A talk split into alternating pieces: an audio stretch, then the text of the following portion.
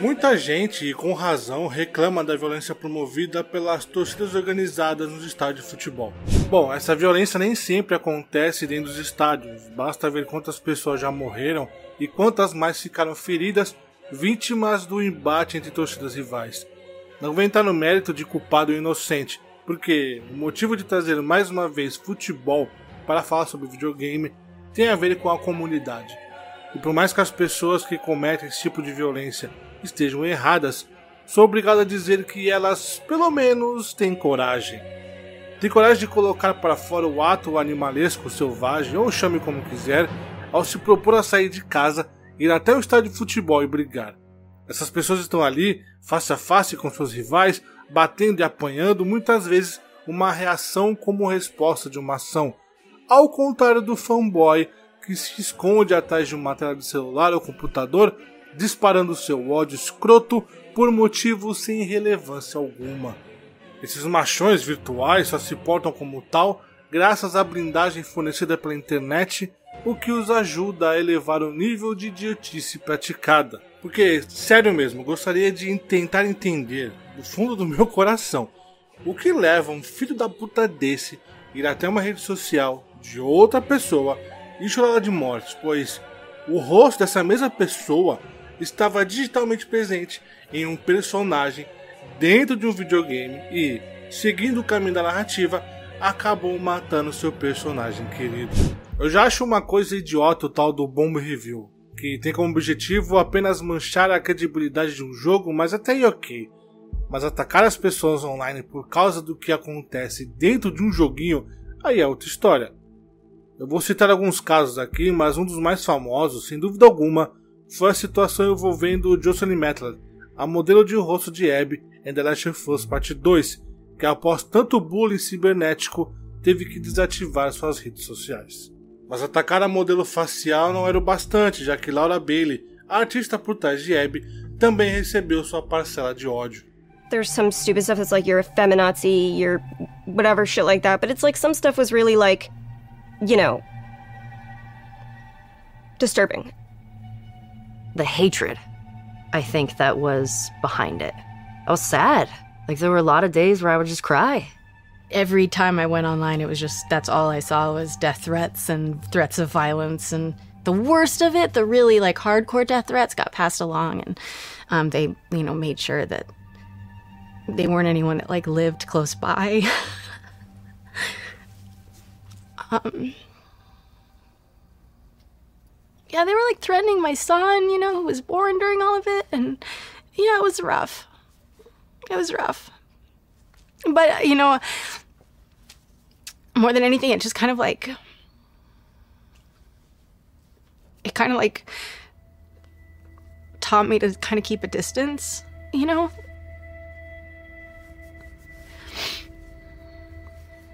Veja bem, Ambas não têm nada a ver com a personagem de Abby, apenas estavam realizando seus papéis, mas uma galera simplesmente resolveu atacá-las por isso. É repugnante.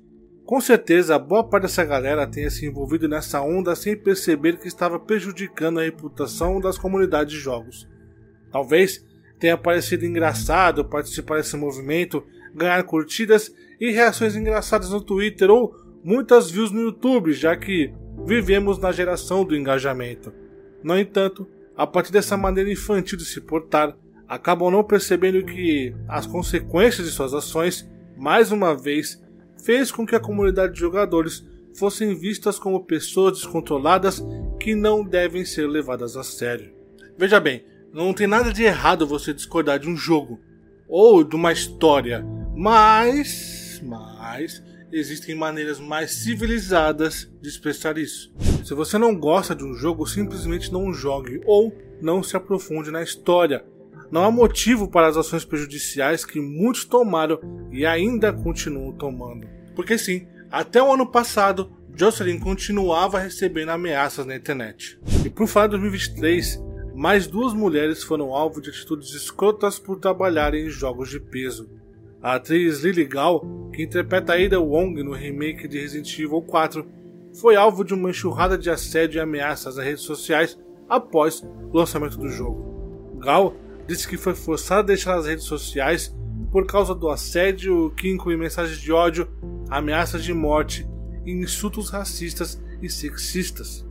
Stephanie Tyler Jones, a atriz que interpreta Mary Jane em Spider-Man 2, foi outra mulher que teve problemas com escrotos virtuais, que usou as redes sociais para pedir aos fãs do joguinho que parem de assediá-la e persegui-la. Em uma postagem no Twitter, Jones disse que recebeu uma enxurrada de mensagens de ódio e ameaças, incluindo ameaças de morte e estupro. Ela também disse que foi alvo de assédio online e perseguição. Isso tem que parar, escreveu Jones. Eu sou uma pessoa real, tentando viver minha vida. Eu não mereço ser tratado assim. Chegou ao ponto de um desses arrombados ligar para o trabalho da moça, deixando diversas mensagens para que ela retornasse. E vejam só como são as coisas.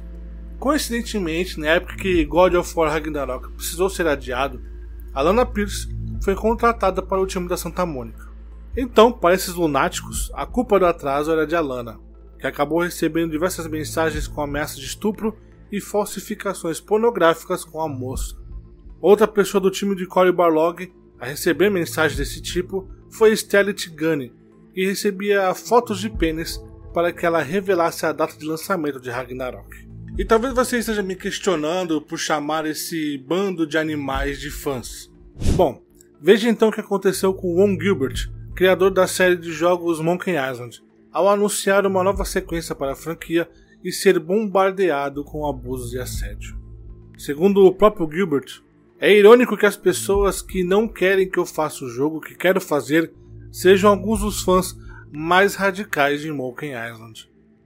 A tal da revolta se deu por conta de Gilbert optar por uma estética visual estilizada e caricatural, afastando-se da pixel art para evitar que Return to Monkey Island fosse apelidado de jogo de retrocesso. As pessoas estão apenas sendo más e estou tendo que excluir comentários de ataque pessoal. É um jogo incrível e todos na equipe estão muito orgulhosos dele. Jogue ou não, mas não estrague tudo para os outros.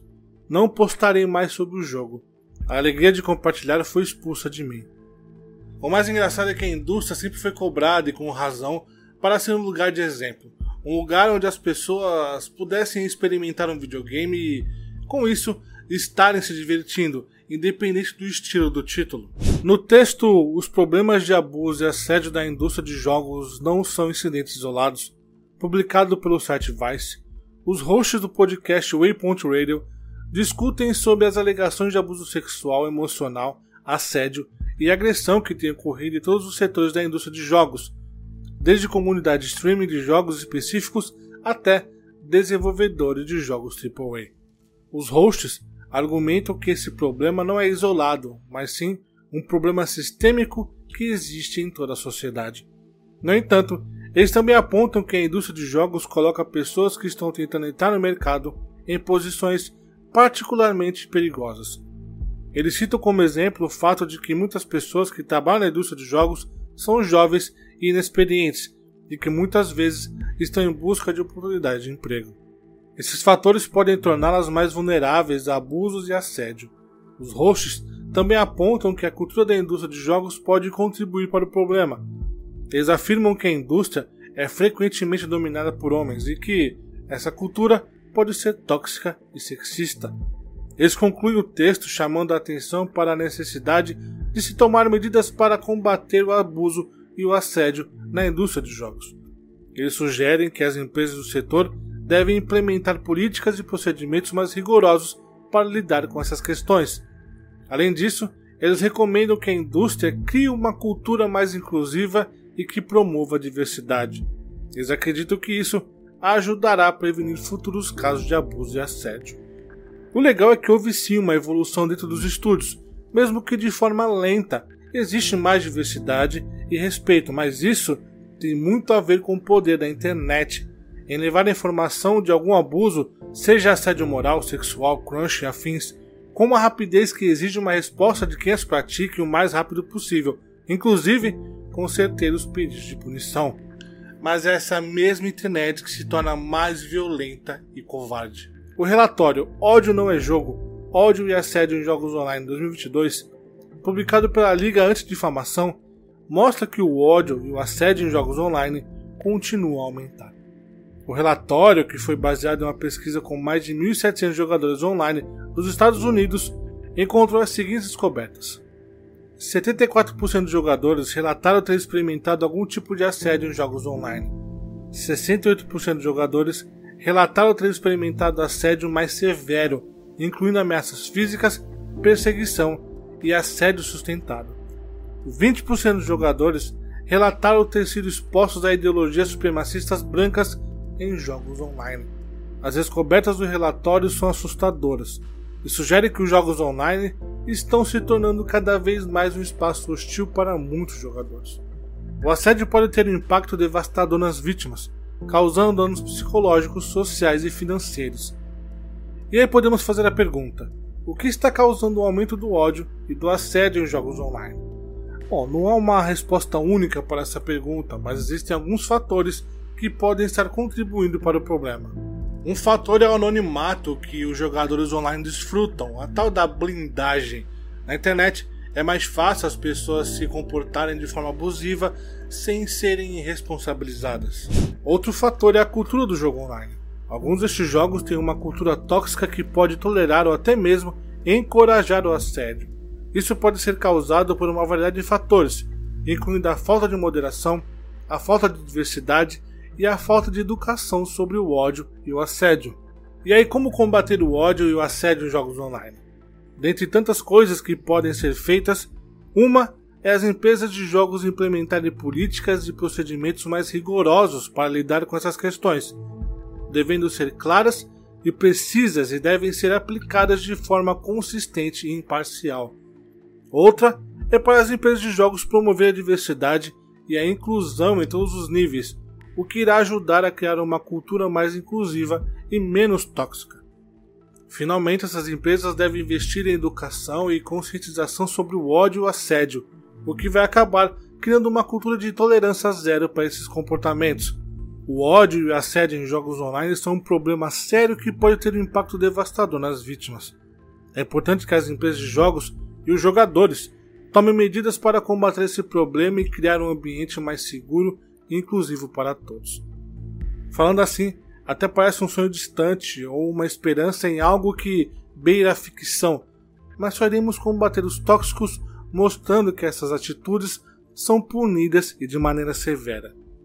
E por mais que eu tenha me afastado da igreja por razões que não lhe interessam, o que eu estudei e aprendi não podem ser ignorados. Portanto, deixo aqui uma passagem que resume bem essa cambada de escroto.